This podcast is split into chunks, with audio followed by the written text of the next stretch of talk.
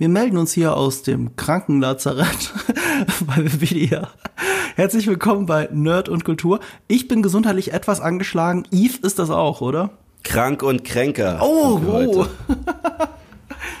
Krank und Kultur. Ich glaube, du bist nicht schlecht. Kränker, oder? Krank und Kultur geht auch. K und K. Hast du Fieber? Nee, das nicht, aber Gliederschmerzen, äh, trockenen Hals, aber sehr verschnupft und Husten. Kein Corona, ich hatte schon mal Corona, ganz andere Symptome bei mir. Äh, einfach leicht erkältet, aber ich habe das Gefühl, ich bin auf dem Weg der Besserung. Ich bin einfach nur ausgebrannt. Ich glaube, bei mir ist es das. Ich bin ausgebrannt vom Jahr. Das bin ich auch. Oh mein Gott, ich freue mich so auf Weihnachten. Weißt du, dass ich dieses Jahr nur vier Tage am Stück richtig weg war? Echt? Ja, Oh mein. ja. Deswegen, ich äh, morgen noch und dann, ich glaube, äh, ziehe ich mich in so eine Höhle zurück, wo ich dann erstmal verweile. Ist es nicht auch so gewesen, dass dann der Jude nach drei Tagen zurückkam und alle glücklich waren? Ja, aber das Jahre ist äh, ich. Ostern, mein Freund. Stimmt. Ja, die Haare habe ich. Reden wir über, über, über andere Sachen in der Welt, nämlich äh, was dieses Jahr noch passiert ist, außer dass du zu wenig Urlaub hattest, ähm, dass wir sehr viele Filme gesehen haben. Es war ein sehr produktives Jahr. Oh, ich könnte mal parallel meinen mein Letterbox aufmachen. Ich habe echt viel gesehen, glaube ich, dieses Jahr. Für meine Verhältnisse. Bin ja, bin ja so ein Bauer. Ich gucke immer nur, was ich schon kenne, so ein bisschen wie du. Ich werfe es dir zwar immer gerne vor, aber ich bin ja ähnlich. Wenn es beruflich sich nicht ergeben würde, würde ich gar nicht so viel Sachen gucken. Ich habe dieses Jahr laut Letterboxd, äh, ähm, wo sehe ich das jetzt? Ich habe keine Ahnung, wo ich das sehe. Aber irgendwo sehe ich das bei Letterboxd. This Year 84 Filme geschaut bzw. reviewed. Es ist bei mir immer reviewed. Ähm, davon habe ich aber viele rewatcht, das darf man auch nicht vergessen. Ich würde mal behaupten, ich habe um die 50 neue Filme gesehen. Was für einen Filmkritiker vielleicht gar nicht so viel ist, aber einmal die Woche ist für mich viel. Ähm, weil ich ja nicht in jede PV gehe, ganz im Gegenteil. Ich gehe super selten. Ich gehe nur bei Sachen, bei denen ich weiß, dass ich sie verwenden könnte, ob es jetzt für einen Podcast ist oder für Kino. Und seit wir diesen Podcast machen, gucke ich mehr neue Filme. Weil jetzt habe ich einen Grund, in mehr Presseverführungen zu gehen. Das war vorher nicht so.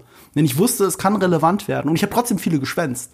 Ich habe wirklich viele, ich habe mich angemeldet und habe dann immer wieder so, ich würde so gerne Silent Night gucken, aber ich muss ein anderes Kundenprojekt fertigstellen. Ich kann nicht. Ne? Also wir werden auch ganz kurz über Filme reden müssen, die wir dieses Jahr nicht gesehen haben. Die deswegen auf der Liste Ja, nicht ja. stattfinden können. Da gibt es einige. ist ein bisschen schade, aber ich glaube, die, die mir fehlen, hätten nicht so viel an den Top 5 zumindest geändert. Wir reden ja wieder, das ist unsere Top 10. Aber wir sind zwei Typen und wir wollen uns ja nicht streiten wegen Filmgeschmack, ist ja Quatsch, das ist subjektiv. Also bringt jeder fünf von seinen Top 10 mit und das bringen wir wie immer in eine schöne äh, Ordnung, in ein Ranking und bei den Überschneidungen machen wir Ehrennennungen, die sonst noch in den Top 10 gewesen wären, so dass ihr auch wirklich die zehn besten Filme dieses Jahres heute hört, nach unserem Gutdünken. Wollen wir mit einem von dir anfangen, bei dem ich nicht gedacht hätte, dass der überhaupt auf die Liste gehört? Das ist immer die ewige Diskussion. Ähm, gehört ein Film in die Top-Liste, weil er in Deutschland am Anfang des Jahres released wurde, aber in den USA ja äh, im Jahr davor. Naja, ich habe früher, als ich noch einen englischsprachigen Kanal hatte, da habe ich, äh, habe ich mich immer an die amerikanischen äh, äh, Termine gehalten. Ja. Aber jetzt muss ich das ja anders machen und es ist ja nur fair, wenn die wenn wenn die Menge, also die äh, das Publikum den Film erst äh, 2023 gucken kann, dann ist das ein 2023 Film hier in Deutschland, weißt du? Ja, ich tue mich immer schwer damit, weil ich immer denke, es ist vom letzten Jahr, aber du hast natürlich recht, dass es fair ist, weil ich habe den Film im Kino gesehen. Ich, also Hm, ich ganz auch. normal im Kino. Ich war nicht in der Presseverführung. Ich habe den nicht früher gesehen. Ich habe den Ja. dieses Jahr gesehen. Und da du ihn jetzt auf die Liste gepackt hast, wäre definitiv auch in meinen Top 10 gelandet. Äh, Mhm. Und ich finde es schön, dass du ihn drin hast. Ja. Deine Nummer 5 ist? Ja, Banshees of Inisherin, Martin McDonough, das ist sein neuer Film, wo er erneut Brandon Gleeson und Colin Farrell vereint hat. Nach Brügge, Brügge sehen und sterben, für die, die ihn nicht kennen. Genau. Martin McDonough hat nur geile Filme gemacht. Ja, Nur, ausschließlich. Seven Psychopaths, Three Billboards Outside of äh, Abington, Missouri. einer meiner Lieblingsfilme der letzten zehn Jahre. Ja. Unglaublich geiler Film. Und äh, ich war allein gespannt, die, dieses, diese Dreidynamik wieder zu haben. Das allein war für mich schon dieser USP des Films. Und ich war krass positiv überrascht vom Film, weil es eben nicht das war, einfach nochmal so eine ähnliche Geschichte, eine ganz andere Geschichte. Okay, es ist ein, es ist eine Dramedy eigentlich.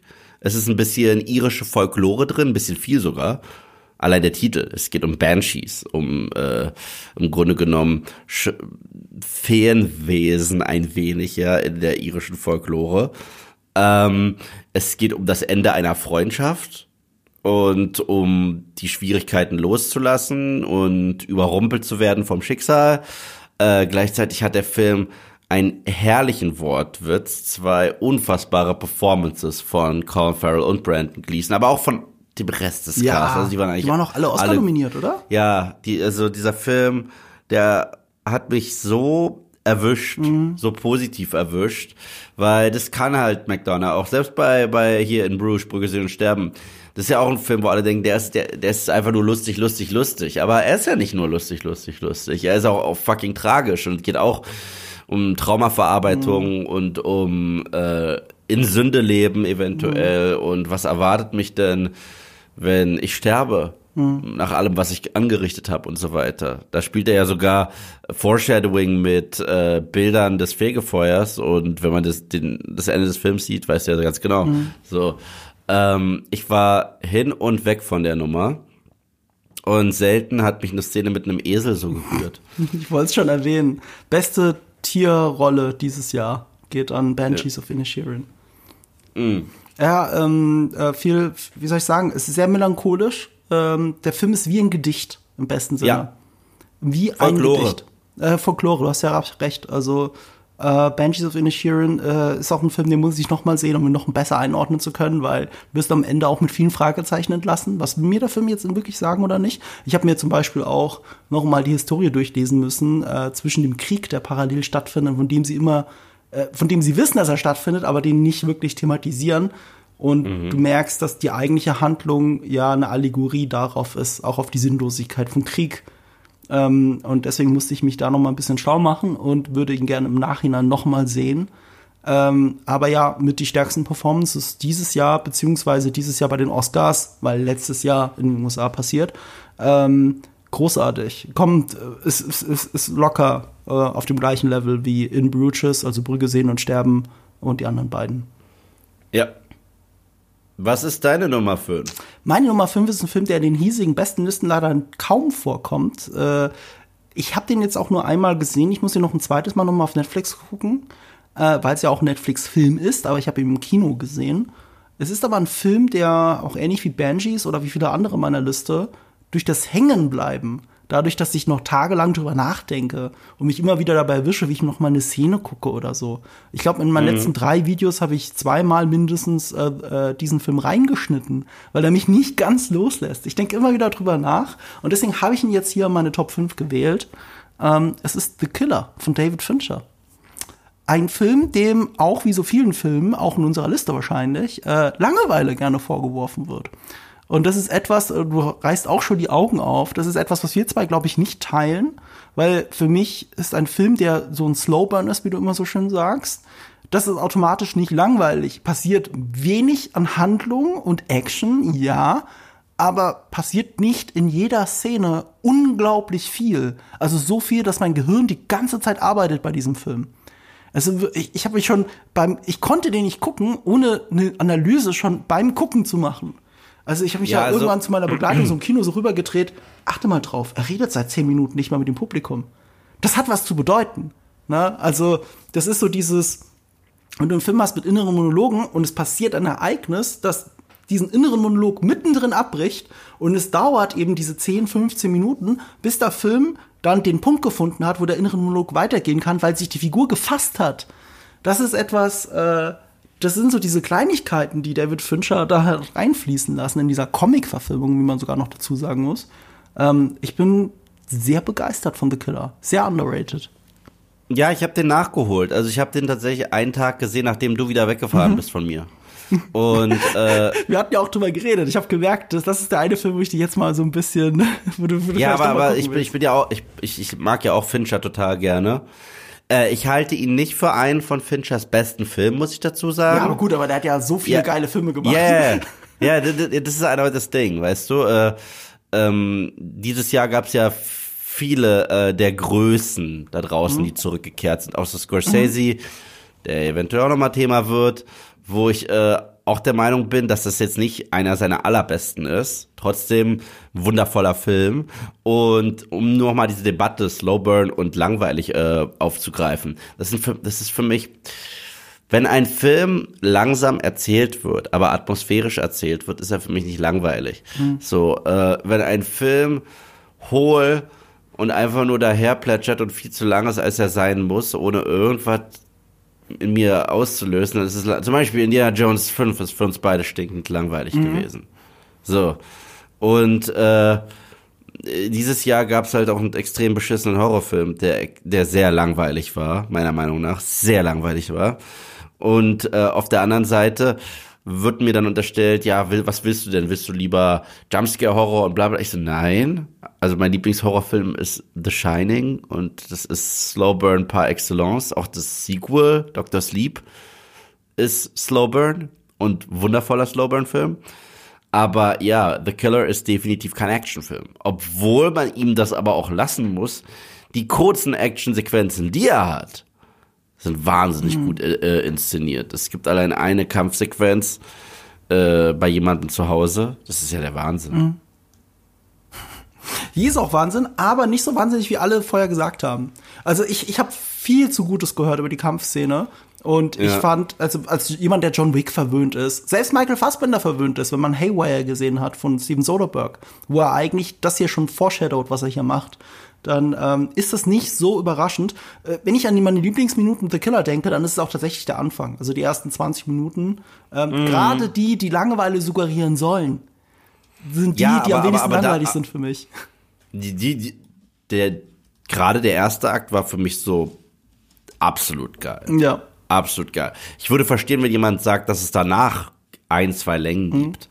Aber der Anfang, so die ersten, ich meine, der ist ja auch sogar in Kapitel unterteilt. Ich würde dieses ganze Prolog-Kapitel da nehmen. Das ist der Wahnsinn. Es ist auch so, dass ähm, ähm, ab, gerade nach dem Anfang der Film jedes Killerfilm-Klischee abarbeitet, das du kennst.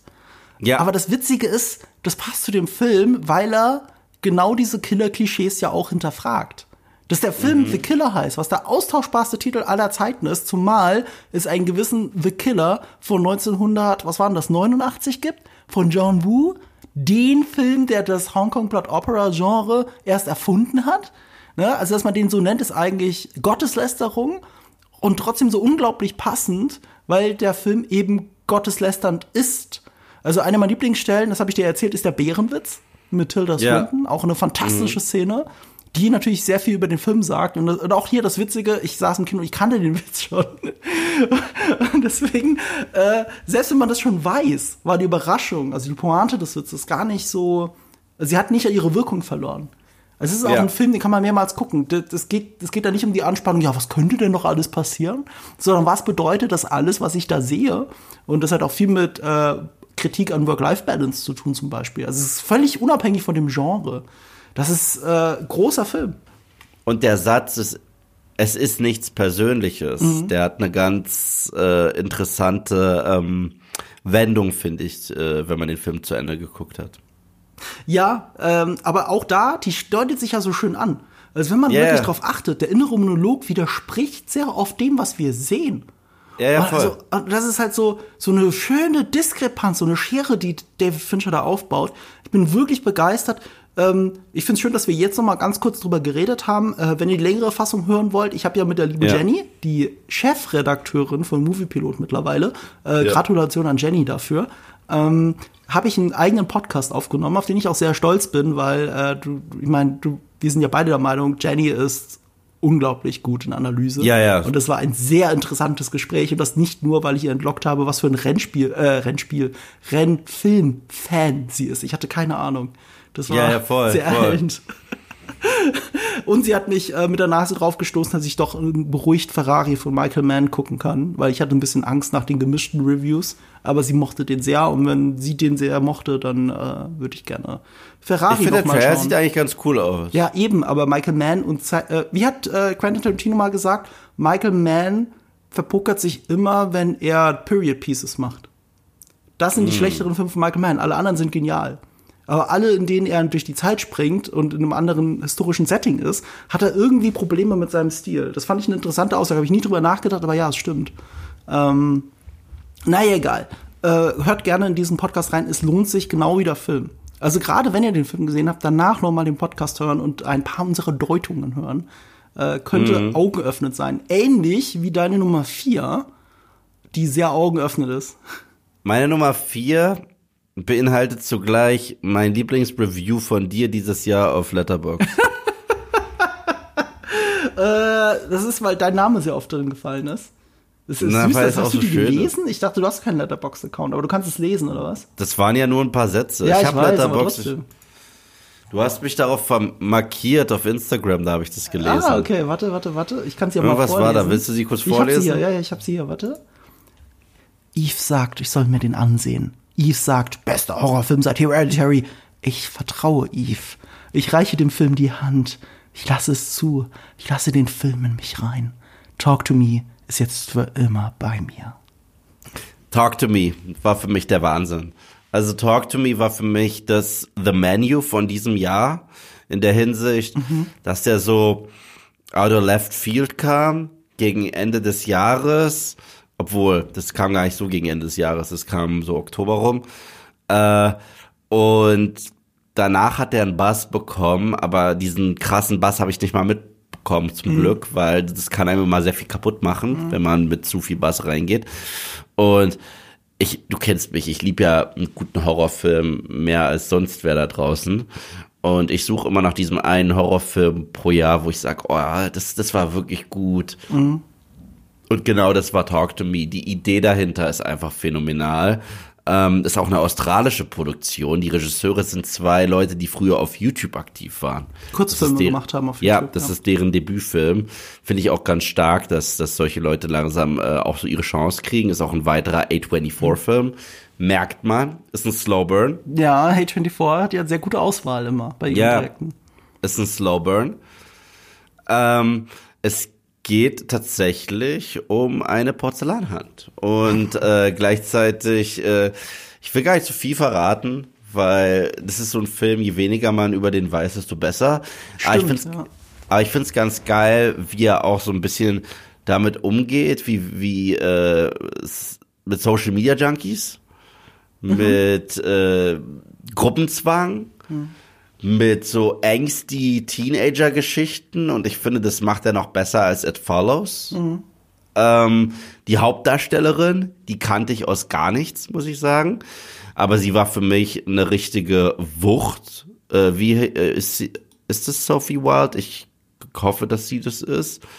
Ähm, weil wenn sie das ist, hat sie bisher nur in vier Filmen mitgespielt. Ich google sie mal eben. Sophie Wild. Ja, das ist sie. Äh, die hat mich komplett überzeugt in diesem Film. Das ist der erste Film, in dem ich sie gesehen hat. Und sie hat die emotionalen Szenen gerockt.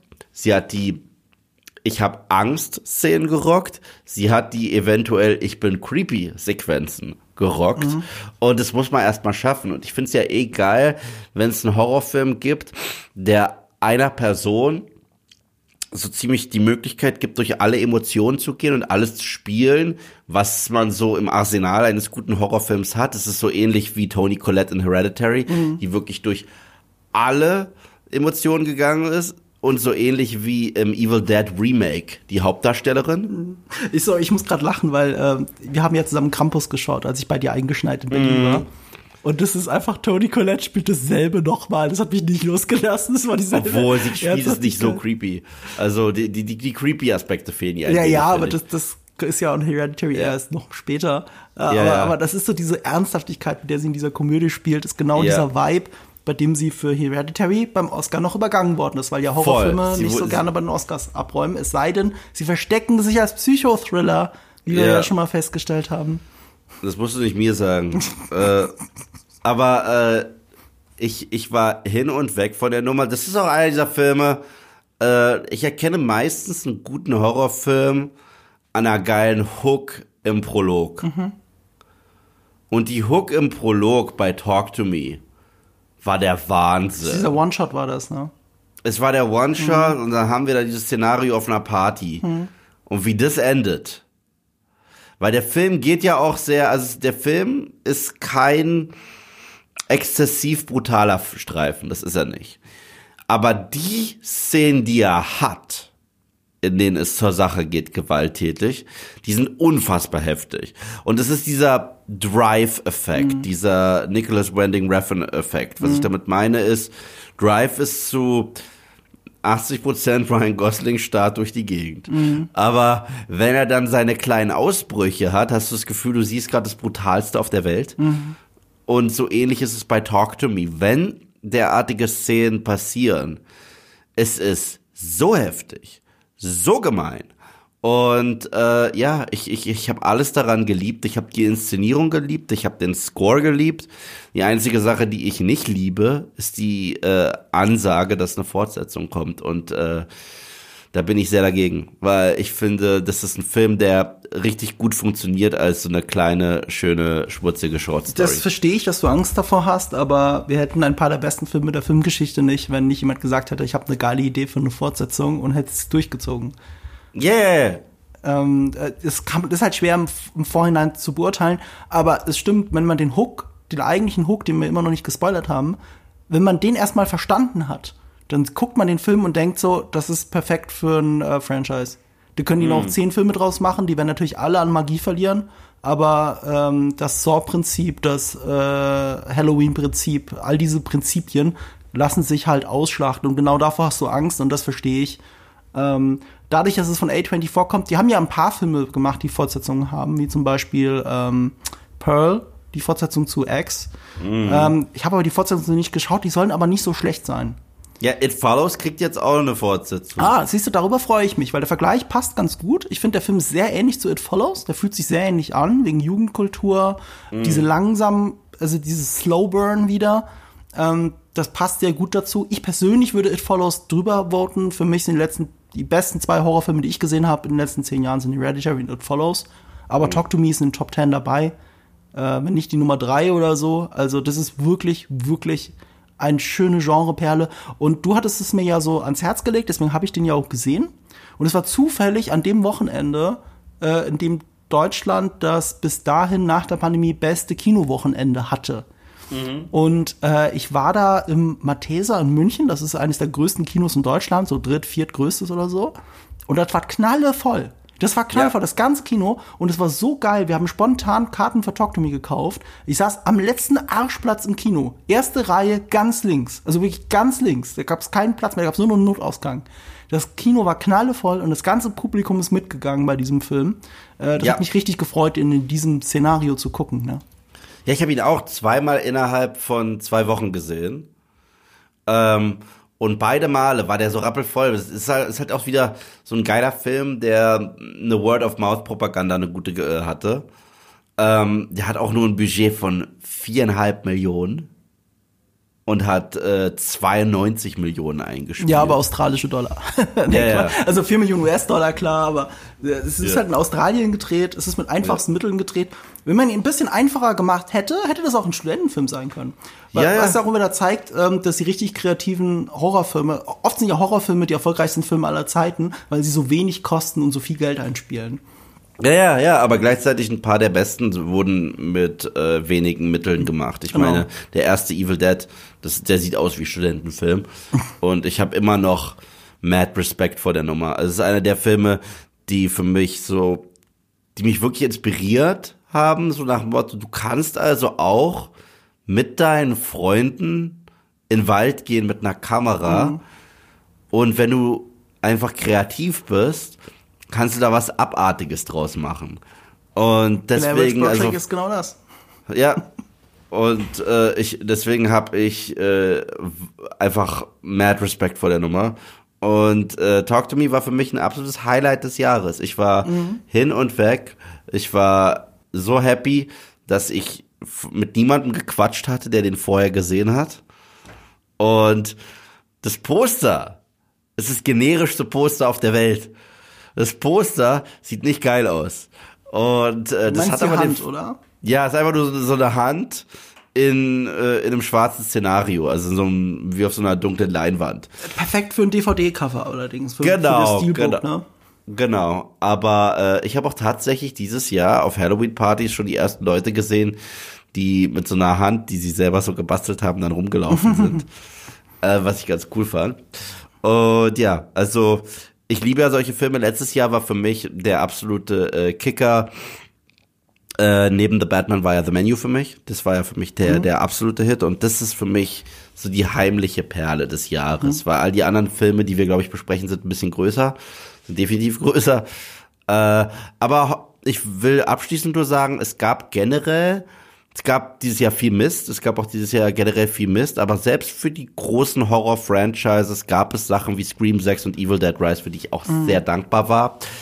Wäre mir aber zu einfach gewesen, die reinzunehmen, mhm. denn Talk to Me, mehr Leute sollen den immer noch gucken. Und, er ist auch ja. der bessere Film, also ja. sind wir ehrlich. Äh, aber vergleichbarer Film, nur um es einzuordnen für die Leute, die nicht gesehen haben. Äh, Smile war ja ein Überraschungshit dieses Jahr. Ja, der war auch gut. Der war auch okay. Ähm, äh, ich mochte vor allem die Kamera, die ist wirklich toll in dem Film. Aber alle Versatzstücke da drin hast du ja schon mal aus The Ring gesehen. Mindestens aus The Ring, wenn nicht ja, aus es, es, es war ein Mix aus The Ring und It Follows. Ja, genau. A Ring und, und It Follows, das stimmt. Ähm, es war sehr aus Versatzstücken zusammengebaut. Und Talk to Me hat hier und da zwar auch Elemente, die nicht von Talk to Me sind, aber Talk to Me ist der bessere Smile. Also der viel ja. bessere Smile. Und origineller. Also wenn ihr Smile mochtet, genau, also viel origineller vor allem. Ähm, also Talk to Me ist tatsächlich, äh, das Gute, dass du ihn reingewählt hast, das ist Nummer 4, der ist wirklich einer der besten Filme des Jahres. Und nur weil es ein Horrorfilm ist, wird er in dieses Genre-Ecke geschoben und man beachtet ihn nicht weiter. Aber ähm, äh, es gibt wenig Horrorfilme jedes Jahr, die absolut in Erinnerung bleiben und Talk to Me ist so einer. Das habe ich gemeint mit, der wird jetzt für immer bei mir bleiben. Ja, der ist schön creepy. Und der, der hat auch, der hat, der, äh, erneut, keine Jumpscares. Der hat Atmosphäre. Mhm. Und, äh, und das ist die Art von Horror, die ich liebe. Ja, die ist zum Schneiden dicht. So geht's mir auch. Ich brauche keine Jumpscares. Ne? Ich brauche Jumpscares nur, wenn sie wirklich gut sind. So wie bei ja. Hereditary. Der hat zwei Jumpscares. Zwei. Mhm. Und die sind beide im Trailer. So. Mhm. Das ist nicht mal eine Überraschung gewesen. Und äh, es braucht's nicht. Hereditary ist der fucking Beste. Naja, ähm, meine Nummer vier ist schon wieder ein Killerfilm. Mhm. Killers of the Flower Moon. Du hast ja schon gesagt, schon wieder ein großer Regisseur, Martin Scorsese, der ähm, äh, dieses Jahr, also Comeback fühlt sich, hört sich immer falsch an, weil der ja nie weg war. Aber er hat jetzt längere Zeit wieder nichts gemacht. Ich muss überlegen, was war der letzte Film, den er vorher rausgebracht hat? Äh, tatsächlich auf Netflix The Irishman 2019. Ach, natürlich, The Irishman, ja klar. Und dazwischen macht er lauter Dokus, die ich auch nie geguckt habe. Äh, sollte ich aber mal machen. Das ist eine Rolling Stones Doku, will ich mal sehen. Und die über seine Mutter. Hm. Die finde ich lustig. Ich habe gestern Spaghetti gegessen und ich musste dran denken, dass er das Rezept seiner Mutter in den Credits drin hat oder so von dem Film. Allein für diese Idee will ich den Film gucken. Ist auch egal. Killer, äh, Martin Scorsese war nie weg. Killers of Flower Moon ist wieder so ein Statement. Großer Oscar-Kandidat, großer Golden Globes-Kandidat. Völlig zu Recht. Ähm, ist natürlich im politisierten Hollywood, hat er noch mehr Chancen, weil historisch, weil er sich äh, mit der unglaublichen Benachteiligung einer Minderheit auseinandersetzt, von der so viele Menschen noch nie gehört hatten. Ich auch nicht bis zu diesem Film. Es ist ja unglaublich, dieses Verbrechen. Ich mag seinen Ansatz zu sagen, ich mache einen Film, der hat so die Ansätze eines Gangster-Epos, aber ähm, es, die, den Leuten, die ich folge, die sind halt evil und es gibt die Leute, denen ich folge, die sind halt die Opfer. Mhm. Und ähm, dieses, es gibt keine Sympathie für Evil. Die Frage ist nur, wie evil ist die Person, der wir folgen? So, sie wissen alle, dass sie böse Dinge tun. Das ist ihnen ganz bewusst. Und es gibt, es ist kein, wie hat er gesagt, kein Who done it, sondern uh, Who didn't do it. So, mhm. also das ist die große Frage, die immer so bei dem Film mitschwingt und die erst ganz am Ende beantwortet wird. Ähm, zumindest findet er seine Antwort auf diese historischen Ereignisse. Ich habe dazu auch mal ein Video auf GigaTV Mac gemacht. Man glaubt gar nicht, wie viel echt davon ist. Also da sind ja Sachen drin, ähm, wie auch dieses äh, Verwalten, dass äh, keiner der Native Americans in diesem Film sein eigenes Geld verwalten durfte, sondern dass immer ein offensichtlich korrupter Anwalt sich drum gekümmert hat und denen nur das Nötigste ausgehändigt hat und so weiter. Das war, äh, es ist schwer anzugucken.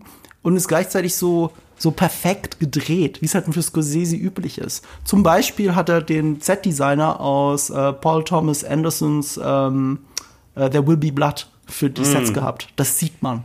Die wirken unglaublich authentisch.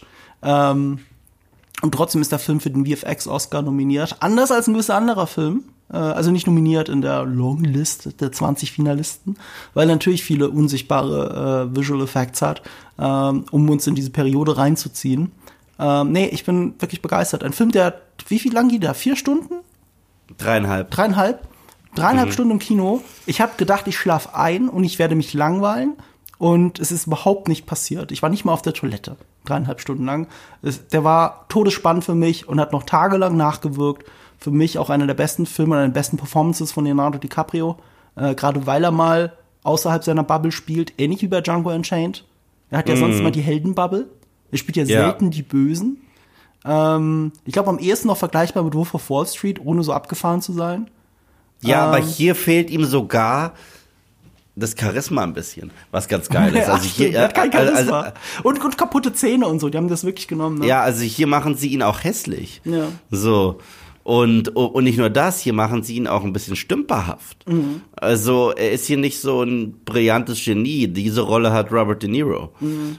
Und äh, ich, ich, war komplett begeistert von dem Film. Es ist nicht mein Lieblings-Scorsese-Film, was aber auch schwer ist. Ja, das das ist ist- ähnlich wie, ist ähnlich wie bei Fincher. Ja, nicht. Gestern äh, auch mit einem Kumpel geredet, so über seine Lieblingsfilme des Jahres. Er fand den auch sehr toll. Ähm, aber wir mussten dann mal so gucken, was wäre denn eigentlich unsere Top 5 der Scorsese-Filme so im Gesamten. Und ja, meine Eins ist ganz klar, so das ist immer noch Goodfellas. Aber ähm, ich war hin und weg. Ich mochte den Ansatz und auch nur ein Scorsese kommt damit davon, hier und da durch Inszenierung so eine so einen schwarzen Humor mit reinzubringen. So äh, ohne geschmacklos zu sein. Also das muss man erstmal schaffen. Ich fand ich fand den phänomenal und es ist halt eine Sünde, dass der Film so hart gefloppt ist. Ja, aber, aber das ist ja ein Apple-Film. Die Ja, ja. bringen den ja nicht, äh, um im Kino erfolgreich zu sein. Der war sogar nicht so lange im Kino. Der ist für Streaming. Ähm, Aber ist okay. Das ist, äh, d- mir ist egal, ob der Film im Kino funktioniert oder nicht. Dafür ist er nicht gedacht. Der, ist, der läuft im Kino, damit er mit den Oscars gezeigt werden kann. Äh, Ich sehe übrigens gerade, dass du deine Nummer drei noch mal geändert hast. ich wollte gleich darauf zu sprechen kommen. Wir werden aber erst mal deine Nummer drei reden. Meine Nummer drei ist der Film, den ich dieses Jahr am häufigsten gesehen habe. Tatsächlich. Schön. Das glaube ich dir sofort. Ich weiß, warte mal, hast du es nicht erzählt? Drei oder vier Mal hast du ihn schon gesehen? Mittlerweile sind es sechsmal, glaube ich. What the fuck ist mit ja, dir los? Ja, und das ist Guardians of the Galaxy Volume 3. Mittlerweile für mich ohne Frage der beste MCU-Film. Mhm. Das ist in einem Zeitalter, wo fast MCU synonym für austauschbaren Quatsch geworden ist. Deswegen ist es auch immer mal ein Beispiel für, das kann man nicht so verallgemeinern. Das ist halt zu 90 Prozent so. Und das, was Ja, James gut. Gunn sagt, da wo es dich interessiert, das ist geil, weil es geil gemacht ist. Ja, und äh, ich bin ja auch ein James Gunn-Fan, großer. Äh, ähnlich wie bei The Suicide Squad fühlt sich, ähm, fühlen sich ja seine Guardians-Filme immer mehr und mehr an wie James Gunn-Filme und ich finde, das ist in gewisser Hinsicht nach The Suicide Squad der James Gunnigste Film, den Ja. er je im Superhelden-Genre gemacht hat. Ja. Äh, wo er auch, in letzter Zeit steht er auch wieder drauf, so seine Trauma-Zeiten zurückzuholen mit seltsamen Kreaturen und äh, bisschen Ekel sogar mit drin, aber das war der emotionalste MCU-Film, den ich je gesehen habe. Ähm, er hat mich wirklich getroffen, hat mich wirklich bewegt. Es war ein wundervoller Abschluss für diese Figuren, die uns wirklich am Herzen liegen. Ich kann auch sagen, wir haben jetzt äh, in diesem Jahrzehnt eine neue Space Opera bekommen. Eine Trilogie, die wundervoll ist, die nicht Star Wars heißt. Äh, mit drei Filmen, die alle drei reinhauen und geil sind. Und ähm, das hätte ich nicht gedacht, dass das aus dem Hause Marvel kommt. Aber James Gunn kann's halt. Ähm, der Film hat für mich die mit Abstand beste Actionsequenz des MCUs. Diese Hallway-Sequenz mit ich. Sleep to Brooklyn. Ähm, er verliert trotzdem den Witz nicht. Es gibt, äh, ich glaube, es gibt einen der dümmsten Witze, die ich, mich am meisten zum Lachen gebracht haben. Welcher? Und zwar, we're pretending to be mad again. Mantis, you asshole. Ich weiß nicht warum, aber darüber habe ich sehr gelacht. Darüber habe ich sehr, es ist ähnlich wie bei Tor 3. Es ist eh, piss off, Ghost! So, Piss off Ghost, das ist der beste Witz in Tor 3. Also, he's freaking gone. Äh, das ist zu gut. Aber äh, alles hat funktioniert, alles. Die Reise für Star-Lord, auch äh, wie konsequent der Film umgegangen ist mit einer Gamora. Mhm. Wenn wir überlegen, wie parallel mit Loki umgegangen wird, das ist einfach, er ist jetzt der Loki, der gleiche im Grunde genommen, der immer war, als Thanos ihn gekillt hat. Das ist bei Gamora nicht der Fall. Und aus Rocket den de facto Hauptcharakter des Films zu machen, das war eine weise Entscheidung, weil er schon immer das Herzstück dieser Reihe war. Und ja, es, es, es, es gab so viel, was mich überzeugt hat. Der Film war auch schön, also optisch sogar, mhm. weil das ist tatsächlich der Fall bei, bei den meisten Marvel-Filmen. Selbst Spider-Man No Way Home, den ich echt mag, ist hässlich teilweise. Mhm. Also er ist halt teilweise echt hässlich. Äh, vom, vom mhm. Greenscreen Galore und so weiter. Ich mag den Film total gerne, weil es ist so, wie du da im Video gesagt hast, aber er hat mich berührt. Und mhm. deswegen mögen wir ihn. Aber einfach nur äh, vom Handwerklichen ist dieser Film meilenweit über allem, was wir so aus Marvel Zeit kriegen. Also meilenweit. Ich finde der Vergleich auch, was das handwerklich angeht, sehr gut zu The, The Suicide Squad, weil bei beiden Filmen ähm, hat James Gunn nicht auf CinemaScope zurückgegriffen, sondern dieses, er, er ist sehr viel weiter gegangen, sehr viel höher. Ja. Ähm, und äh, bei beiden Filmen neigt er jetzt dazu, weil er halt dieses größere Bild hat, mit so einer anamorphen Linse zu drehen, so dass du mehr siehst. Also dadurch mhm. wirkt es ein bisschen Spionagekameramäßig. Ihr wisst, was ich meine. Es verzerrt sich alles so ein bisschen das Bild. Aber er arbeitet damit. Er macht damit die Actionsequenzen. Er, er macht unglaubliche Kamerafahrten, die eigentlich aus Matrix sein müssten, aber nicht in Zeitlupe passieren oder nicht so sehr in Zeitlupe passieren und deswegen so beeindruckend sind.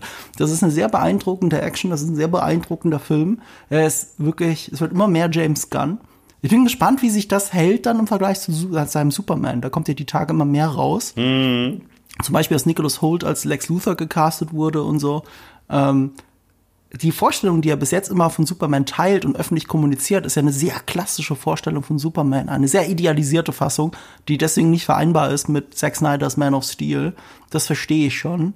Ähm, aber ich bin jetzt auch gerade nach The Suicide Squad und nach äh, Guardians of the Galaxy Volume 3 sehr gespannt, wie sein Superman Legacy dann wird. Äh, aber ja, du hast recht. Äh, für mich auch ähm, kannst du vorwegnehmen, der kommt in der Liste bei mir noch mal vor und ist definitiv einer der besten MCU-Filme. Wenn es ums reine Blockbuster-Kino geht, war das für mich der beste Film des Jahres. Wenn es ums reine Blockbuster-Kino geht, ja. Naja, also einer deiner Filme, die noch kommen, ist ein Blockbuster geworden. Ja, ja, ist ein Blockbuster geworden, aber ist jetzt kein klassischer Blockbuster. Man würde meine. das nicht denken, das stimmt. Also gut, ich äh, rede mit Eskapismus-Kino. Ja, ja, das, das trifft es sehr gut. Äh, ja. Und das ist auch der Grund, warum meine Nummer 3 sich gewandelt hat. Ja. Ähm, Was war denn nochmal davor, deine Nummer 3? Da, deine Nummer 1, deswegen will ich sie nicht vorwegnehmen. So, Darüber ja, können wir dann reden, wenn wir bei deiner Nummer 1 sind. Ähm, ich habe sie aus Gründen habe ich, hab ich von Platz 3 verdrängt, aber mhm. in meinen Top 10 locker noch dabei, ist gar keine Frage. Yeah, yeah. Ja, also es ist ja eh, Flower Moon ist, ist ja auch in meiner Top 10 drin. Das war ein richtig gutes Kinojahr, wenn man mal drüber nachdenkt. Wir denken oft an die, an die Kacke, also weißt du, an, an die mittelmäßigen Dinge wie The Marvels oder Ant-Man, an, an solche Sachen. Ironischerweise ist für mich dieses Jahr halt einer der besten und einer der schlechtesten MCU-Filme rauskommen. Also für mich ist der Ant-Man der schlechteste MCU-Film überhaupt. Also sogar vor äh, Eternals und das muss man erstmal schaffen. Also ich, ich fand letztes Jahr besser im Kino, muss ich trotzdem sagen. Ich finde letzt, also ich, ich muss ich, mal drüber nachdenken. Ich muss halt auch sagen, meine Liste letztes Jahr. Ja, Dune war bei 21, oder? Hä? Dune war zum Was? Beispiel 21. Ja, Dune war Batman 21. war 22. Ja, letztes Jahr war auch super, das stimmt. Letztes Jahr gab's so geile, kreative unterschiedliche. Also mhm. ich liebe ja meine Top 5 vom letzten Jahr. Total. Mhm. Also da ist The Batman und das war's eigentlich mit, mit, mit äh, krass äh, bekannten Sachen. Ich hatte The Menu drauf, den fand ich super. Ich hatte The Northman, der war so fett. Ich hatte ähm, Everything Everywhere All at Once. Mhm. So, also letztes Jahr war, finde ich, äh, so die Rückkehr des Indie-Kinos auch ein bisschen. Ja, das stimmt. Und ähm, gerade sowas auch wie The Northman, dass wir das kriegen, ist so geil. Ähm, da bin ich dieses Jahr nicht ganz zufrieden mit, muss ich sagen. Ähm, Also ich habe mich noch- echt schwer getan dieses Jahr. Also Oh, ich hab fand mich auch schwer Jahr getan. Echt tolle Filme und ich habe viele nicht gesehen. Also Ich, ich habe mich auch schwer getan, aber äh, letztes Jahr gab es einfach so viele Filme, wo ich sag, die kaufe ich mir. Die müssen in meinem Blu-ray-Schrank. dieses Jahr nicht. Würdest du die nicht? Also alle Night Top 5 willst du locker, hast du wahrscheinlich schon längst ein Blu-ray. Ein paar davon. Aber äh, es war nochmal anders. Also es war so, Mhm. es war so facettenreich. Letztes Jahr war so krass facettenreich, wenn es um unterschiedliche Filme ging. Ist ja egal, wir sind uns einig. Ja, Ja, ja. 22 und 23 sind beides gute Kinojahre. Ja. Gar keine Frage. Und dieses Jahr sieht man das auch meine Nummer drei, dass ich da rumgeschoben habe, dass ich dann gesagt habe, okay, und das ist ja sofort aufgefallen, das ist ja auch bezeichnend für dich. Ne? Also es ist sehr prägnant. Wir haben sehr viel Überschneidungen in den Top 10. Ich weiß nicht, ob er in deinen Top 10 ist. Bei mir war er erst nur in den Top 10. Und das ist ja immer, ich habe ja gesagt, dieses Nachwirken bei Filmen, ne? auch bei The Killer. Ähm, ich habe in meinen Top 5 einige Filme nicht drin, denen ich dieses Jahr viereinhalb Sterne auf Letterbox gegeben habe. Ich gebe ja nie fünf beim ersten Sichten, aber ich gebe viereinhalb, wenn es ein super krasser Film ist. Und den Film, den ich von der Nummer drei gestrichen habe, der ist ein viereinhalb Sterne Film. Aber die Filme, die ich jetzt stattdessen drin habe, wie meine Nummer 5, The Killer, oder jetzt eben meine Nummer 3, den habe ich erstmal nur vier gegeben, aber die haben jetzt so nachgewirkt in den letzten Tagen, dass ich es nicht anders kann, als den hochzuwerten, nämlich, und damit bin ich, stehe ich vielleicht alleine da in YouTube Deutschland, Wonka. Äh, ich habe Wonka auch ein zweites Mal schon im Kino gesehen. Ich werde ihn ein zweites Mal gucken, jetzt die Tage. Ich habe das schon geklärt. Ich habe das ja angekündigt bei unserer Wonka-Review. Wir haben hier sogar extra ein Review äh, äh, dem Film gewidmet. Ähm, äh, die Feiertage werde ich das mit meinem kleinen Neffen schauen. Äh, ich bin super begeistert von Wonka und ich höre gerade den äh, Score rauf und runter. Der ist sogar gerade mein, ähm, also der Score selbst, als, also die Playlist selbst, ist gerade mein äh, Wecker. Ich wach auf zur lieblichen Stimme von Timothy Chalamet, On a Head Full of Dreams. Das ist wirklich, ich, äh, wir, wir hatten ja noch in, du erinnerst dich vielleicht, wir haben ja gesagt, eigentlich sind ja nur drei Lieder wirklich catchy bei Wonka. Und zwei davon sind aus dem 1971er Original, Pure Imagination und Oompa Loompa, ne? Halt nur mit neuen Texten. So. Und wir hatten aber jeweils einen anderen dritten Film, äh, dritten Song, der im Ohr blieb. Bei dir war Scrub Scrub. Und Ja, bei und mir Headful war of es. Dreams auch. Bei mir auch Headful of Dreams auch. Ja, jetzt ist das ist der Punkt. Bei mir war es erst nur äh, There's chocolate and there's chocolate, but only one makes your confidence skyrocketed. Also Never Tasted Chocolate Like This ist mein absoluter Lieblingssong aus dem Film, sogar noch vor Oompa Loompa und Pure Imagination. Aber jetzt habe ich den Soundtrack so rauf und runter gehört. Headful, of Dream, Headful of Dreams ist auch ganz vorne mit dabei. Scrub Scrub natürlich auch. So, und jetzt haben wir hier so einen Musical-Film, wo ich mindestens fünf Songs den ganzen Tag singen könnte und es würde mir nicht langweilig werden. Und, und, und, und das spricht für den Film. Also der bleibt so hängen bei mir. Weißt du, ich habe ja gesagt, manchmal guckt man einen Film, man sitzt im Kino und, und weiß schon beim Gucken, diesen Film werde ich noch sehr oft in meinem Leben sehen. Und bei Wonka ist das der Fall und deswegen ist er jetzt auf meiner Nummer drei. Verstehe ich auch total. Also, der kriegt bei mir eine Ehrennennung. Hat es nicht ganz in die Liste geschafft, aber es ist trotzdem ein absolutes Highlight dieses Jahr und es ist auch wahrscheinlich der schönste reine Familienfilm des Jahres. Ich glaube, das ist er wirklich. Ja, absolut. Ähm, Wenn ihr was für die Feiertage sucht, geht rein, wirklich. voll, voll. Dafür, dafür ist er perfekt. Dafür ist er wirklich perfekt. Danach vielleicht noch kurz auf den Weihnachtsmarkt oder davor eine heiße Schokolade trinken und äh, dann ist man einfach glücklich. Kauft euch Das Schokolade am Schalter. Ich sag's euch vorher. Sonst geht ihr wie ich mitten im Film raus und holt euch was und geht wieder rein. Machen wir weiter mit meiner Nummer zwei. Deine Nummer zwei ist der ominöse äh, Blockbuster, der kein richtiger Blockbuster für dich ist, aber versehentlich einer wurde. Im wahrsten Sinne durch- des Wortes. Auch durch eine geniale äh, Marketing-Social-Media-Kampagne, äh, nämlich, dass er mit einem anderen Film dieses Jahr die ganze Zeit in Verbindung gebracht wurde und als Double-Feature angeblich geguckt werden musste. Es ist Oppenheimer. Äh, Spoiler-Alarm für den anderen Film, der ist eventuell auf einer anderen Liste drauf. So. ähm, so. So. Also. Das Also schon sich immer eine Review zu dem anderen Film gewünscht hat, der kriegt sie. Bei Ja, unserer. Flop-Liste 2023. Ja, der war schon scheiße. Aber egal, reden wir nicht über Scheiße, reden wir über Oppenheimer. Oppenheimer war eine Wucht, ich kann es nicht anders sagen. Also wortwörtlich, das war hypnotisch. Das war hypnotisches Kino. Du sitzt drin und du wirst in diese, in die, du, allein durch die Augen von Killian Murphy wirst du da schon reingezogen, der eventuell die beste Performance in der Karriere hinlegt. Ja, wenn er keinen Oscar kriegt, werde ich sauer und auch so eine subtile Performance. Ich meine, man äh, wirft ja häufig äh, Nolan vor, dass er sowas nicht kann, gute Charaktere und so weiter, was ich komisch finde, dass das Leute immer noch sagen. Ähm, und äh, subtile Rollen er nicht kann. Ich finde, das war eine sausubtile Rolle. Das war eine unfassbar subtile Rolle.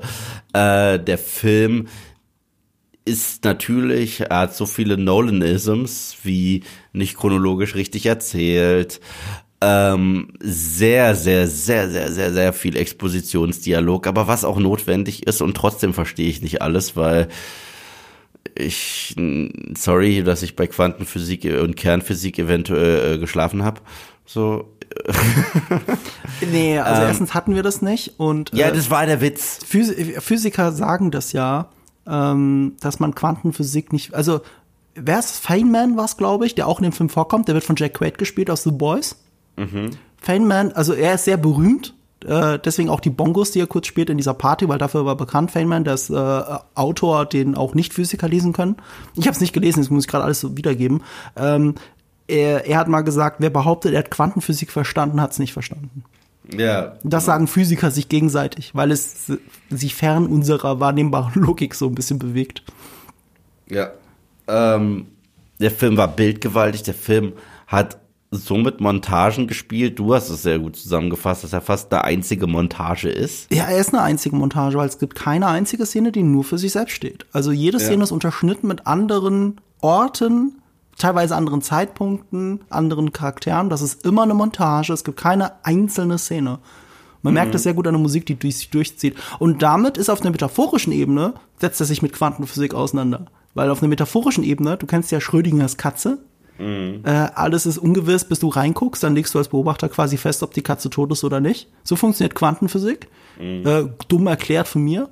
Und ähm, also nee, ich habe nicht Schrödingers Katze von, von Schrödinger, aber ich geb's dumm wieder. Ähm, und so ähnlich ist der Film. Alles, was in Farbe ist, ist die subjektive von Oppenheimer. Er ist immer mit im Raum, wenn es in Farbe ist. Es sind seine Augen, die Kamera ist nah bei ihm dran. Immer wenn es schwarz-weiß ist, soll es die möglichst objektive Wahrheit sein. Ja. Ähm, und dann ist die Kamera weit weg von Oppenheimer. Er ist nicht immer mit im Raum, meistens sogar nicht. Und äh, da aber selbst in dieser objektiven Wahrheit fiktive Figuren vorkommen, ist es halt Nolans Wahrheit. Nichts ist die Wahrheit und trotzdem ist alles die Wahrheit. Und das ist so, das ist, was den Film auch so ein bisschen ausmacht und so interessant macht und so rewatchable. Ja, und auch wie das Genre wechselt und gegen Ende zu einem Courtroom-Drama wird, ist auch richtig spannend. Es hat mich so ein bisschen an Chernobyl erinnert, äh, mhm. als es rauskam und wirklich alles beleuchtet wurde, nicht nur äh, das, das, das Unglück, was da geschehen ist und nicht nur die, die äh, Leute, die betroffen waren, sondern die Untersuchung und äh, die daraus resultierenden Gerichtsverfahren und so weiter und so fort. Das heißt, du hast ein unfassbares Spirit Piece, mhm. wo du wirklich in alles reinspringst, was diese Gesellschaft, die sozialpolitischen Hintergründe und so weiter angeht, äh, noch beeinflusst hat. Fand ich wahnsinnig spannend.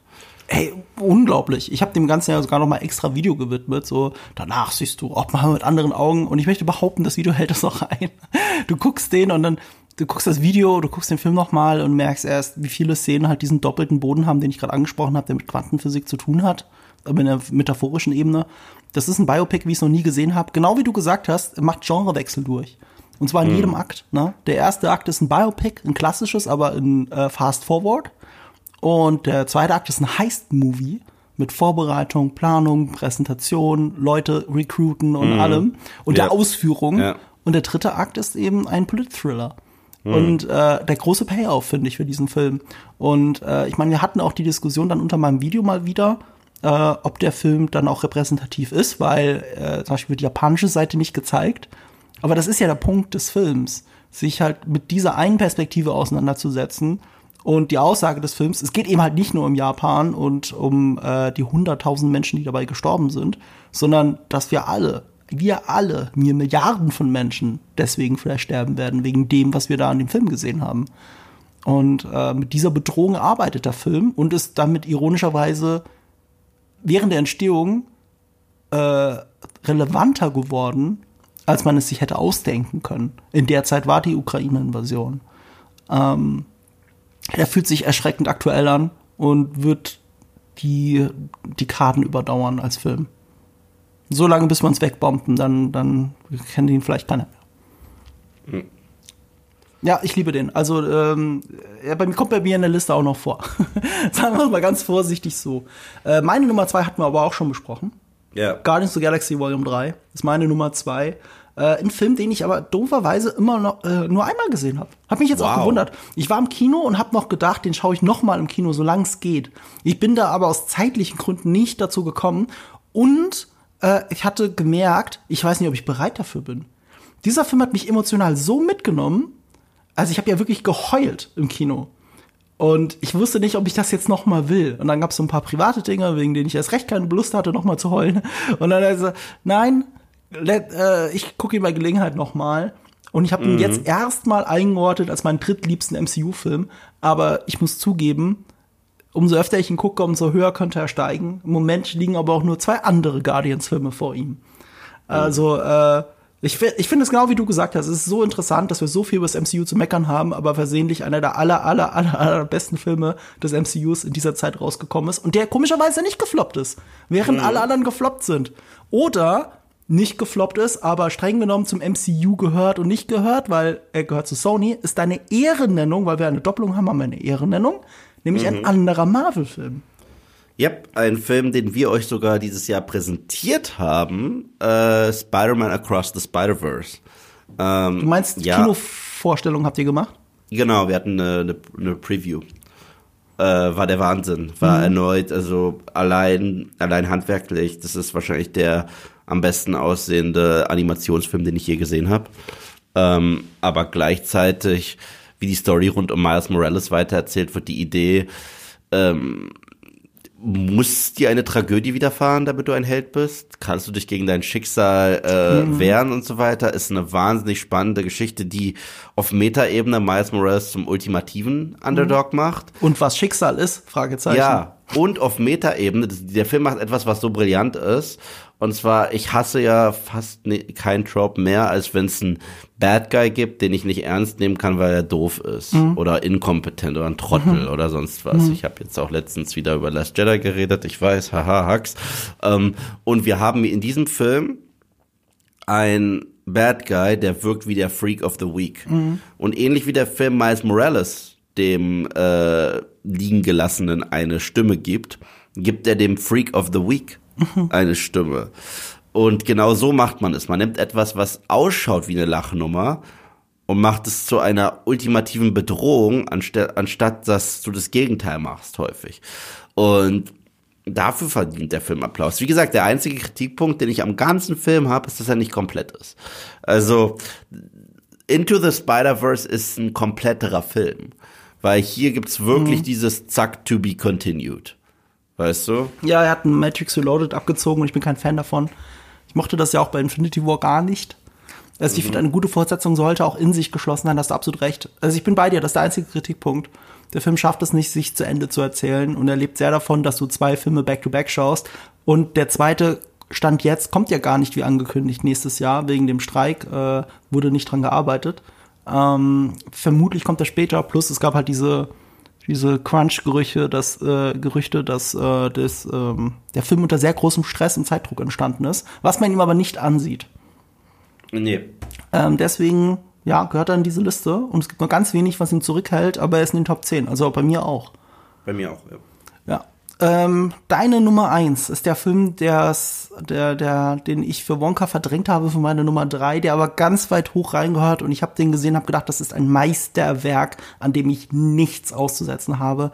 Äh, bisschen traurig, dass ich ihn nicht in diesen Top 5 habe. Vielleicht auch so, weil dieses Gefühl so, es ist nicht irgendwie ein Film vom letzten Jahr oder nicht. Vielleicht will ich auch nicht, dass sich zu viel überschneidet. Vielleicht finde ich Wonka einfach zu, Wonka erobert zu sehr mein Herz. Ich kann es dir nicht genau sagen, Ja. Aber dieser Film ist ein absolutes Meisterwerk und ich bin froh, dass du ihn auf der Nummer 1 hast. Babylon Baby. Kann sich einer sagen, also es war die äh, zweite PV dieses Jahr, glaube ich, für mich. Und die erste war so ein Schrott wie Megan. Ja. Und äh, Babylon hat mich so erwischt. dass der hat alles richtig gemacht. Erstens, äh, ich find's geil, mal zu sehen, was Damien Chazelle macht, wenn der ein richtig krasses Budget hat. So ein richtig krasses Budget. Das war ja sein Epos. Das kannst du nicht anders sagen. Ähm, Whiplash, La La Land, zwei ganz tolle Filme. Whiplash war besser als La La Land. Ähm, und Babylon kommt daher, wirkt wie der 80. Film, der die Hollywood-Nostalgie rosa Brille Schiene fährt, ist aber das komplette Gegenteil. Also er ist ein Hassbrief an die Hollywood-Industrie und die Machenschaften dahinter und Sodom und Gomorra und wie diese Industrie Leute fertig macht und zerstört einfach nur, inszeniert sogar Teile davon wie ein Horrorfilm, ist aber auf der anderen Seite ein emotionaler, herzhafter Liebesbrief an das Medium Film und was es für Menschen macht und wie sie zusammenbringt und was so ein Kinobesuch auslösen kann und was wir alles haben. Das heißt, er zeigt uns im Grunde genommen diese äh, die, diese, diese schrecklichen äh, Pflaster, die etwas Wundervolles bauen. So. Und das, das, das, das ist so geil. Das ist, das ist auch Margot Robbies eventuell beste Performance, einzige Konkurrenz. Nein, es ist nicht Barbie, es ist äh, I, Tonya. Und äh, aber das war eine Wucht, diese Performance. Ähm, der Typ, der Danny spielt, ich sollte ihn eigentlich nennen können und das mache ich jetzt auch weil er es absolut verdient, weil er ist ja der eigentliche Hauptdarsteller, nicht Brad Pitt, wie man meinen äh, möchte. Ähm, sage ich dir klar. Er ist unsere Fish out of water ähm, Genau. Identifikationsfigur, durch die wir Hollywood kennen und lieben lernen und hassen Diego lernen. Calva. Diego Calva, äh, auch in den Nebencharakteren bis, äh, bis in den kleinsten Rollen ist der ja hochkarätig Spike besetzt. Lee spielt ja auch den einen Regisseur, der ausrastet äh, in diesem ersten Stummfilmset mit Margot Robbie. Nee, nicht mit Margot Robbie, das war das mit Brad Pitt, glaube ich. Ja, äh, ja. Auch, ich finde, es ist eine von Brad Pitts besten Performances. Und vor allem, weil er einen gealterten Schauspieler spielt, ist es seine größte Meta-Performance. Er spielt ja quasi sich selbst. Und Samara Weaving spielt mit, die dann äh, Welche war die das den Job, die den Job verliert an Margot Robbie, was witzig ist, was auch Metaebene ist, wenn man Ach immer so, sagt, die, die, beiden die sehen so sich ähnlich aus, äh, ja, so ähnlich ist. Ist das die? Ja, Samara Weaving ist Ja. ja die Hauptdarstellerin aus Ready or Not, den ich sehr toll finde. Oder Sex Education. Ist sie Die da? Serie. Ich glaube, das ist sie aus Sex Education. Und es gibt auch dieses viralen Ding, dass die zwei sich äh, aussehen wie Schwestern oder zum Verwechseln ähnlich sind. Ist sie sie werden immer Sex von Edu- Fans verwechselt, jeweils mit der anderen. Und deswegen wurde sie gecastet. Bei Ist Sex? Education ist sie nicht. Nee, dann reden wir von einer anderen Schauspielerin, sorry. Samara Weaving, die war kurz bei Ash vs. Evil Dead, da habe ich sie das erste Mal gesehen. Welche meine ich denn dann? Es ist tatsächlich die Nichte von Hugo Weaving, weißt du das? Ja, das habe ich mir schon fast gedacht. Wenn sie Australierin ist, ist sie das bestimmt. Wir hatten auch, ich, ich erinnere mich dunkel, dass wir das auch im Podcast hatten. Wir haben ja dem Ganzen auch einen eigenen Podcast gewidmet. Ja, Und ja. der Film war ja leider ein Riesenflop, äh, weil Leider, er war sehr teuer. Und äh, Emma McKay, Emma McKay, die habe ich gemeint. Okay. Und ich muss sagen, ich äh, liebe Dingsbums hier, ich liebe den Score. Also diesen Song Call, äh, Call Manny oder Call Me Manny, äh, den höre ich seit Januar. Der ist echt Also, super. Geiles ist so geil. Aber mit Musik konnte Damien Chazelle immer schon großartig äh, umgehen. Und wer Whiplash gesehen hat und La La Land gesehen hat, weiß, dass der Typ auch mega melancholisch ist. Und dass Oder der auch First so ein, Man. Den Ja, auch, und- der ist ja auch gefloppt, leider. ja, Er war, äh, Damien Chazelle hat meiner Meinung nach nur geile Filme gemacht. Ähnlich wie Martin Ja. McDonald. Der hat eine fehlerfreie ähm, äh, äh, Vita. Das ist ja unglaublich. und, und dass er auch so jemand mit einem gebrochenen Herzen ist. Also ganz klar, das verarbeitet er mit seinen Filmen und äh, er ist halt auch, er hat ein Gefühl für Musik wie kaum ein Regisseur äh, zurzeit. Also wie er auch Montagen zusammenschneidet auf Musik. Ja. Und gerade diese Endsequenz, das ist auf der einen Seite fast ein, äh, das ist ja ein geiler Spiegel zu der Anfangssequenz, weil die Anfangssequenz ist eigentlich ein Acid-Trip. Mhm. Diesen Acid-Trip in dieser wirklich verruchten Industrie. Mhm. Ja.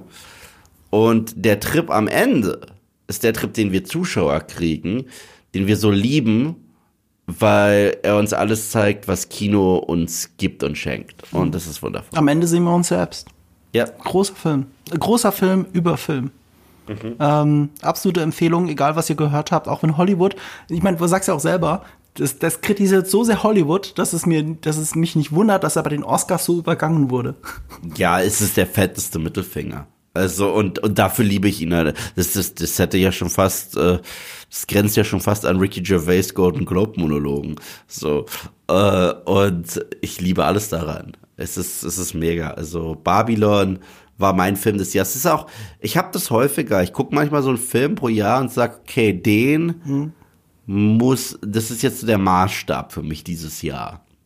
Und mal gucken, ob da jemand drankommt. Und es ist aber noch nie passiert, dass das so früh im Jahr der Fall war. Das ist mir noch nie passiert. Zum Beispiel letztes Jahr war für mich The Northman, glaube ich, war für mich der äh, Maßstab. Aber dann kam sowas wie The Batman oder war das umgekehrt? Ich weiß nicht, aber irgendwie so. Und äh, dann kam sowas wie Everything Everywhere at Once und andere Sachen. So The Menu so, okay, ja, ja, ihr seid alle so eine Liga. Mhm. Und bei Babylon weißt du die ganze Zeit, okay, aber wo ist die Liga? Wo, wo, wo, wo, wo sind die anderen, die in diese Liga reingehören? Und es hat echt lange gedauert, bis da so Leute, äh, Filme kamen, wo ich gesagt habe, ja, du kommst mit in die Liga rein. So. Und ja. Vielleicht ist es auch diese lange Pause, die mich Babylon halt von dieser Liste hat wieder streichen lassen, aber in den Top 10 ist er trotzdem locker bei mir. Ich habe auch die 4K Blu-ray hier rumliegen. Also es ist ein Film, ich habe sie zum Geburtstag geschenkt von meinem Team bekommen. Ach, wie süß. Ich habe dieses Jahr äh, von meinem Team ähm, den auf Blu-ray bekommen, mhm. Evil Dead Rise auf Blu-ray bekommen, der übrigens auch in meiner Top 10 ist. Äh, und Stripe, den Gremlin äh, aus äh, Gremlins 1. Als mit Puppe der oder als weißen Strähnen. Ja, wie, als wie so eine kleine Figur mit Kettensäge. Okay. Ähm, Babylon ist leider gebombt an der Kinokasse, ja. anders als meine Nummer 1. Die oh. ist anders gebombt. Das ist Oppenheimer. ähm, die ist sogar dir zu, zu, zu schlecht. Aber Oppenheimer ist, ich habe es ja gesagt, das ist der Film, der mich dieses Jahr nicht loslässt. Es ist mein absoluter Lieblingsfilm dieses Jahr. Inszenatorisch für mich Du hast ja so, mehrmals hast du in diesem Podcast schon gesagt, äh, ja, der große Regisseur ist zurück, aber es ist jetzt nicht einer seiner Top 10 Filme. Also ob es jetzt Killers of the Flower Moon ist oder The Killer. Ähm, Ausnahme ist für dich vielleicht James Gunn. Bei mir ist die große Ausnahme Christopher Nolan. Ich glaube, das ist einer seiner aller, allerbesten Filme. Ich kann nur zwei Filme drüber setzen, nur zwei. Und das sind The Prestige und The Dark Knight. Das sind zwei Filme, okay, da ist halt schwer ranzukommen aber Oppenheimer ist für mich direkt die Nummer drei. Ähm, nee, deswegen ist er bei mir die Nummer eins. Deswegen kann ich es nicht anders machen. Ähm, der Film hat mich geflasht und äh, du hast ja das Ende von meinem letzten Video gesehen ähm, zu Ant-Man, Quantumania, der ja bei den VFX Oscars, also Visual Effects Oscars, nicht, ah, das ist immer so, VFX ist Visual Effects, aber die Oscar-Kategorie Visual Effects beinhaltet auch Special Effects, also auch die echten Effekte. Mhm. Und deswegen ist es für mich ein unglaublicher Oscar-Snap, dass Oppenheimer mit seinen beeindruckenden SFX-Effekten, die nur dank VFX überhaupt im Film sind, und VFX ist nicht gleich nur CGI, der Film hat kein CGI, aber hat viel VFX und SFX. Beides ist in diesem Film drin. Und trotzdem wird er nicht nominiert, sondern besch dieser beschissene Quantumania, der aussieht, als hätten sie die Wetterkarte abgefilmt, so schlecht ist das gekiet ganz schwierig für mich, das zu begreifen. Aber ich habe es verarbeitet, indem ich in einem Video beides einfach gegeneinander geschnitten habe. Don't be a dick.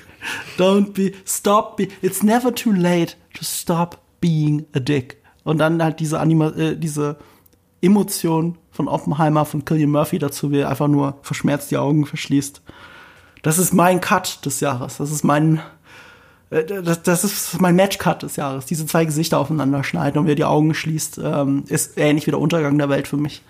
Ähm, mm. Was soll's? Dann ist halt Oppenheimer nicht drin, obwohl die FF VFX und SFX-Effekte von zwei Oscar-Preisträgern sind. Und Oppenheimer, die haben also eh schon ihren Preis gekriegt für Fury Road und für, äh, ich glaube, für Tenet. Ähm, egal, fuck this shit. Das ist meine Nummer eins. Aber weil das meine Nummer eins ist, habe ich einen ganz anderen Film als Ehrennennung, weil wir haben ja wieder eine Doppelung. Und ich habe mir jetzt für eine Ehrennennung, eigentlich müsste ich sowas wie John Wick oder so reinlegen, weil wir ja gesagt haben, das ist einer der besten Actionfilme der letzten Jahre. Also mindestens seit Mad Max Fury Road. Das sind wir zwei ja der Meinung, ne? Also mhm. einer der besten Actionfilme der letzten acht Jahre. Da gibt's nicht so viele andere, die wir da reinlegen würden, ne? Und trotzdem nee, ist er nicht in unseren Top 5. Ja, John nee. Wick Chapter 4. Hä? Nee, ja, nee, aber nee. der ist jetzt. Der, aber der ist jetzt Top halt 10. nicht in unseren Top 5. Ja, genau, ist auch mein Top ja. 10. Eigentlich müsste das jetzt die Ehrennennung sein. Aber wie du ja schon gesagt hast, ich habe halt Bock, eine Ehrennennung zu machen, die man vielleicht nicht in den Top 10 äh, erwarten würde, die aber reingehört. Und zwar Dungeons and Dragons, Honor Among Thieves. Mein zweiter Hugh Grant-Film in dieser Liste. Und äh, den hast du ja noch nicht gesehen, oder? Nee. Aber Sebastian hat den, ich glaube, ich glaube, Sebastian hat den dreimal gesehen. Das ist halt das Ding. Ich habe den zweimal gesehen. Ich habe den zweimal im Kino gesehen, ne? Bei einer Fan-Preview, was cool war, weil das war cooler als eine Presseverfügung. Das war mit vielen ähm, D&D-Fans, äh, Cosplayern und so, die eingeladen wurden von, äh, äh, uh, jetzt will ich nichts Falsches sagen, was Paramount? Ich glaube. Nee, nee, nee, es war nicht Paramount. Ist doch egal. Ich glaube, Auf jeden Fall, äh, was? Okay. Äh, ich will das nicht verwechseln mit Star Trek, weil damit muss man es vergleichen. Star Trek von 2009 war für mich ein Film, ähm, der mir unglaublich viel Spaß im Kino bereitet hat. Also, mhm. wo ich einfach voll mitgegangen bin. Ich mag den Humor, den ich äh, mehrmals sehen musste, den, den ich einfach liebe. Und Dungeons and Dragons ist sowas ähnliches, bloß im Fantasy-Bereich. Und was, was mich auch dazu bringt, obwohl ich selber nicht zuerst auf die Idee gekommen wäre, den zu nominieren. Ich musste erst durch meine Letterboxd Review-Liste dieses Jahres, musste ich so ein bisschen durchgehen, so ein bisschen durchscrollen. Und dann habe ich gesehen, ah, Moment mal, Dungeons and Dragons, den hast du ja auch hochgewertet, weil der so geil ist. Und dann habe ich drüber nachgedacht und äh, hier Kollege Aaron von äh, äh der Social Media Abteilung bei der GameStar, ich bin ihm neulich im Büro begegnet und er guckt mich so an und meint, ja, ich habe jetzt auf deinen Anraten Dungeons and Dragons gesehen. Und ich so, und wie fandst du ihn? Und er sagt so, das ist jetzt einer meiner absoluten Lieblingsfilme of all time. Und Krass. das hat mich daran erinnert, es gibt niemanden, den ich kenne, der diesen Film gesehen hat und der den nicht geil findet. Niemanden. Und ich rede von Dungeons and Dragons Fans und das ist dieses Jahr besonders relevant, weil Baldur's Gate 3 das größte Spiel dieses Jahres war, also ein Dungeons and Dragons äh, Spiel das viele Leute auch dahin geführt hat, die nie Pen and Paper gespielt haben. Ich kenne unglaublich viele Pen and Paper Spieler. Ich kenne aber auch viele Leute, die damit überhaupt nichts anfangen können. Die am liebsten halt einen zweiten Herr der Ringe hätten oder so, wenn sie so einen Film gucken. Und all diese Menschen waren in diesem Film drin und sind rausgegangen und haben gesagt, das war richtig gut. Der ist so lustig, der ist so unterhaltsam, der hat ähnlich wie Wonka das Herz am richtigen Platz. Ähm, den den habe ich mit Freude geschaut. Und auch da, ich habe drin gesessen, habe gewusst, den gucke ich nicht zum letzten Mal. Und so war es ja dann auch. Und ich habe auch Bock für die nächste Sichtung. Also das ist, wenn der Humor auch beim zweiten Mal noch funktioniert, dann macht der Film alles richtig. Und er hat sogar, und das muss man auch sagen, ich habe ihn auf Deutsch und Englisch gesehen. Und ich bin ja auch eher so ein Originalton-Fanatiker mittlerweile. Aber der hat auch eine gute deutsche Synchro. Die macht das Beste draus. Äh, Chris Pine hat ja auch eine gute Synchronstimme, muss man dazu sagen. Das funktioniert. Der hat eine, der, der, das macht das Beste draus. D&D-Spieler fühlen sich abgeholt, alle anderen Menschen fühlen sich abgeholt. Der Film lief, der ist nicht gefloppt am Kino, lief aber nicht so gut, wie man es gehofft hat. Lief aber gut genug und das Pub die Publikumsresonanz war so überragend positiv, dass sie trotzdem zumindest überlegen, einen zweiten Teil zu machen. Der muss nur mhm. billiger sein. Dann könnte das passieren. Und ich würde ihn mit Kusshand nehmen. Geiler mhm. Film. Dungeons and Dragons, gibt ihm eine Chance. Ja, dann ich habe keine Ehrennennung mehr, oder? Ja, guckst du Dungeons and Dragons noch? Ja, ich werde den noch gucken, aber nicht mehr dieses Jahr, glaube ich. Für die Feiertage wäre der gar nicht so schlecht. Der ist, glaube ich, auf Prime. Falls weißt du, was ich, ich glaube, der ist auf Prime, aber der war zumindest auf Prime. Weißt du, was ich hm? in acht Tagen gucke? In acht Tagen? Mhm. Also kommt erst ein Kino oder irgendwas in acht Tagen? Ich frag dich einfach nur. Ach, ich weiß es, ich weiß es, ich weiß es. Äh, ich habe witzigerweise gerade ein Video darüber geschrieben. Ähm, Stirb langsam guckst du natürlich. Ja, im Kino. Geil. Ja. Äh, ich bin da zur Zeit genau bei meiner Familie und ich glaube, dort läuft er nicht im Kino. Mhm. Und weißt du, was ich am Samstag gesehen habe? Hm. Im Kino. Samstag im Kino. Wonka? Ebenfalls ein Klassiker. Ach so. Weil es gibt hier in Berlin so ein paar Kinos, die wirklich äh, so Das Leben ist Klassiker schön? zeigen. Hä? Das Leben ist schön?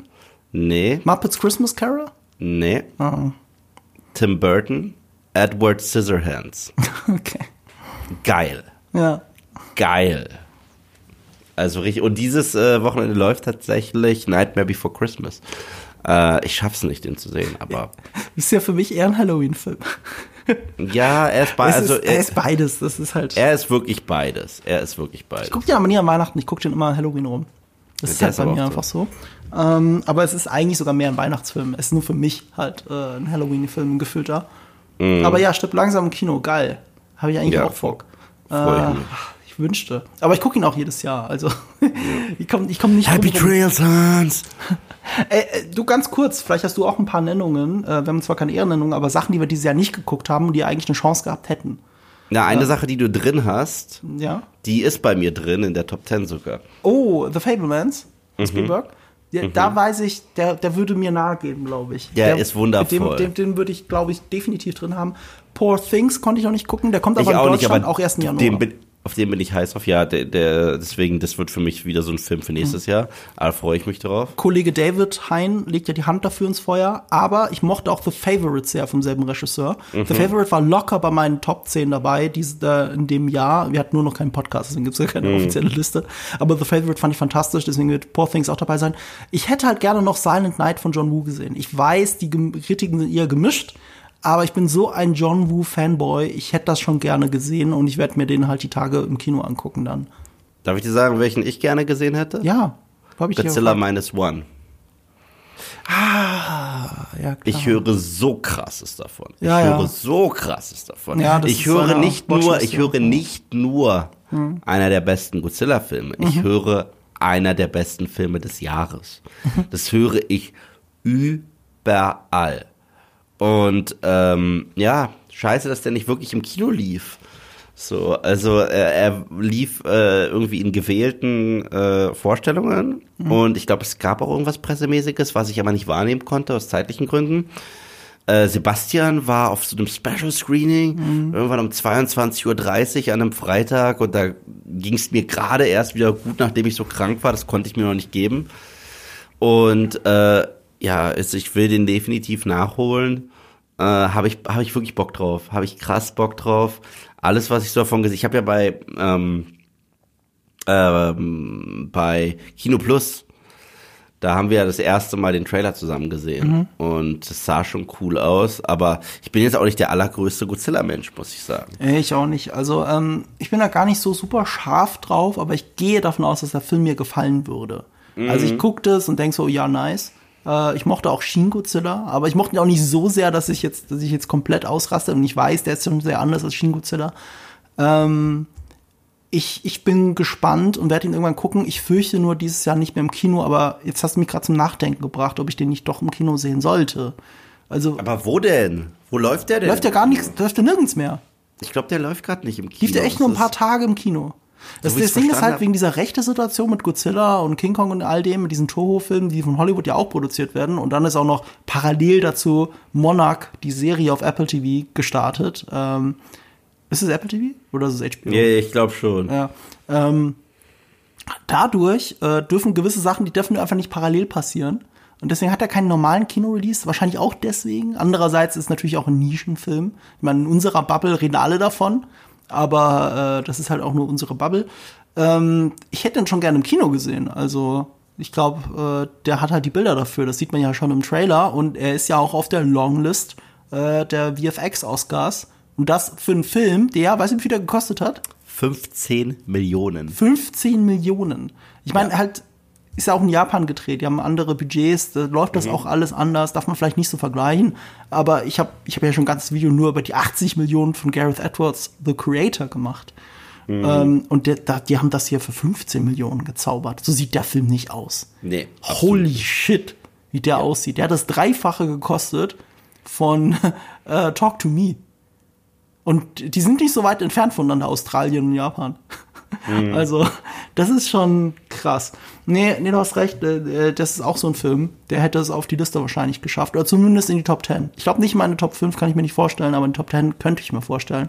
Deswegen müsste ich nochmal drüber nachdenken. Aber schreibt ihr uns doch, welche Filme wir nicht einfach nur vergessen haben, sondern welche Filme in eurer Liste sind.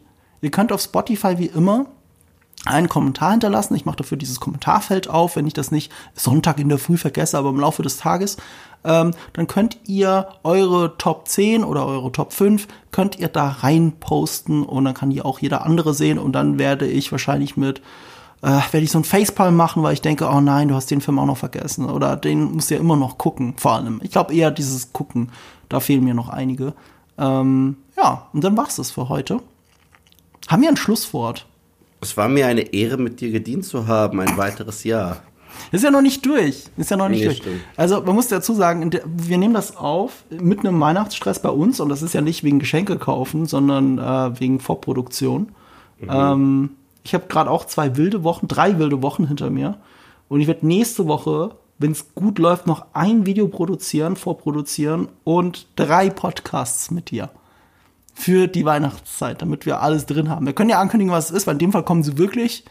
Es wird eine Flop 10 natürlich geben mit einem Film, den wir schon angedeutet haben. Ich möchte nur noch mal fürs Protokoll dazu sagen, ich habe ihn nicht da reingepackt. Für alle, für all die Morddrohungen, die kommen, von mir geht es nicht aus. Ich habe schon genug gekriegt. Ich bade in eurem Hass. Ja, irgendwann wird es nicht mehr lustig, ehrlich gesagt. Aber egal, äh, es ist doch schön, wenn Filme über Spielzeug so viel Hass kriegen. Ähm, man hätte nie gedacht, wie viele Leute, wie viele Verfechter des Kommerz sich darunter versammeln können. Naja, äh, äh, also die schlechtesten Filme des Jahres werden wir noch besprechen. Wir machen eine Vorschau auf nächstes Jahr, weil da gibt es einige Sachen, die ich auch nicht auf dem Schirm hatte, die nächstes Jahr kommen. Und äh, was war das dritte? Weißt du es noch? Rebel Moon? Hä? Rebel Moon? Rebel Moon, stimmt. Rebel Moon. Wir dürfen, wenn ihr das hört, dürfen wir endlich drüber reden, äh, weil wir haben seit Wochen auf, also ich habe seit Wochen auf dem Embargo gesessen, aber zu dem Zeitpunkt, wo wir das aufnehmen, darf man immer noch nicht drüber reden. Aber wenn ihr es hört, dürfen wir drüber reden. Über Rebel Moon, passend dazu, das Streaming-Event dieses Jahr wahrscheinlich. Äh, ja, seid gespannt. Und dann mit einem Exklusiv-Interview mit einem der Macher in unserem Podcast. Okay, ich bin gespannt. Das weißt du nicht was? Das habe ich dir doch erzählt. Weißt du echt nicht mehr? Mit jemandem, den ich für seine Arbeit Ach ja, ja, ja, sehr ja, ja, ja, ja, ja, ja, ja, stimmt, stimmt. Wirklich sehr stimmt. schätze. Es war so ein geiles Interview. Ich bin richtig stolz drauf. Es hat mir richtig viel Freude bereitet. Es gibt zwei Videos, wo ich das verarbeiten will. So habe ich auch die Fragen gestellt. Und halt der Podcast. Ähm, ich habe es bisher nur in einem Video verarbeitet, aber es kommt noch ein zweites. Und äh, ich bin gespannt, was du zum Interview sagst. Abgesehen Jo. von meinem komischen Denglisch äh, ist es, glaube ich, ganz gut geworden. Alright. Ja. So, das ist ein Fanboy-Interview, ne? Wie man es halt so kennt. So, Ja. äh, jetzt mach mal eine Verabschiedung. Yves, jetzt bist du dran. Ich habe die Eröffnung gemacht. Ich habe keine Ahnung für eine Verabschiedung. Oh Gott, ich hatte, ich, ich fand meinen, meinen Opener mit Krank und Kränker eigentlich ziemlich geil. Äh, Gott, was kann ich denn jetzt noch sagen? Kannst du Godzilla nachmachen? Nee, und mit meiner Stimme zurzeit noch weniger. so, ich guck mal, ob ich irgendjemanden auf dieser Liste nachmachen Guardians? kann. Wonka Wonka. Dass wir den eigentlich nicht gebracht haben. Wonka Wonka. Okay, pass auf, dann, dann singe ich uns zum Abschied was. Äh, weil ich ja ohne Ende gerade äh, Wonka höre und ich wünschte, ich könnte die Texte besser, aber ich befürchte, an einem besoffenen Karaoke-Abend könnte das eskalieren. Also es, es ist, äh, ich bin nicht so der Karaoke-Typ, aber ich bin so ein Fan von Wonka. Ähm, deswegen singe ich gerne die Zeilen, die mich seit Tagen nicht mehr loslassen. There's chocolate and there's chocolate, but only one makes your confidence skyrocketed.